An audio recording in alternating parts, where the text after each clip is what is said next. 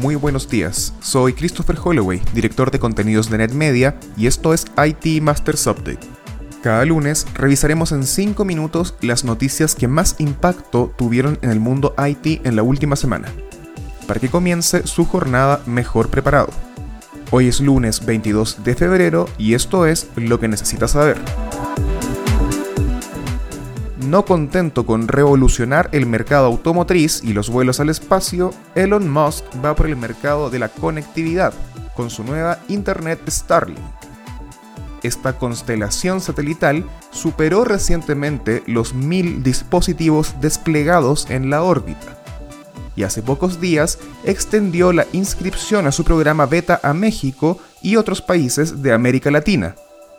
Podrán disfrutar de sus beneficios las empresas o será de mayor utilidad para el usuario común? Aún es muy pronto para decirlo, pero el discurso oficial es que solo buscará enfocarse en el mercado de consumidores. Sin embargo, se ha reportado que la compañía tuvo conversaciones con diversas firmas de telecomunicaciones y además que firmó un acuerdo de tres años con el ejército de Estados Unidos para dar a conocer su tecnología una movida que abriría la puerta a una alternativa de negocio empresarial. Los aproximadamente 10.000 usuarios actuales de la plataforma reportan velocidades de hasta 200 megabits por segundo de descarga y 50 de subida, aunque el promedio suele situarse más entre los 50 megabits de descarga. Estas velocidades la pondrían a competir con algunos proveedores de fibra óptica, las latencias también se mantienen en márgenes sanos de alrededor de 20 milisegundos, que si bien no es ideal para algunas operaciones que requieren ser casi instantáneas, sí es perfectamente viable para casi todo lo demás. Los dos problemas mayores que presenta Starlink para un uso empresarial son sus altos periodos de inactividad, cuando no existe una cobertura satelital estas podrían alcanzar hasta el 10% del tiempo. La segunda piedra en el zapato es el precio, que incluye 500 dólares de entrada para el kit de instalación y 99 dólares al mes por el servicio. Aunque ese es el estado actual de la red, con solo 1000 satélites.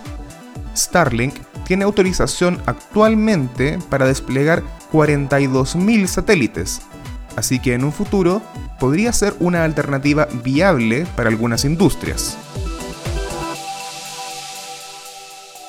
La presidenta de la Comisión Europea, Ursula von der Leyen, indicó esta semana su deseo de que Europa y Estados Unidos acuerden un marco regulatorio común para el mercado digital, que limite de forma efectiva el poder de las grandes tecnológicas.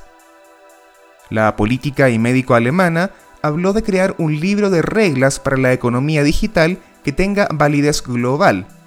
Un set de reglas que se basen en, abro comillas, nuestros valores, derechos humanos y pluralismo, inclusión y protección de la privacidad. La Unión Europea ha hecho explícito su deseo de aumentar los impuestos y limitar el poder de las grandes tecnológicas, una batalla que Estados Unidos también está librando recientemente, con numerosas audiencias en el Congreso y demandas de varios estados. Finalmente, la firma de análisis Select presentó su reporte trimestral de la industria de tecnologías de la información y comunicaciones en México, y se aprecia un crecimiento en el mercado, aunque el desabasto provocado por la pandemia es una amenaza latente. La empresa calculó que el sector conseguirá crecer 6.4% en relación con la contracción de 3% que sufrió en 2020. Así que el crecimiento real será de 3.4% si tomamos como referencia los niveles de 2019. Esto implica que el sector IT podría tardar solo un año en recuperar sus niveles de crecimiento. Ciertamente, un ritmo mucho más rápido que otras verticales, Queda esperar que los problemas de desabastecimiento no se agudicen. Eso fue todo por esta semana. Les recordamos suscribirse a IT Masters Update en su servicio de noticias y podcast favorito. Nos encontramos en iTunes, Spotify y Stitcher.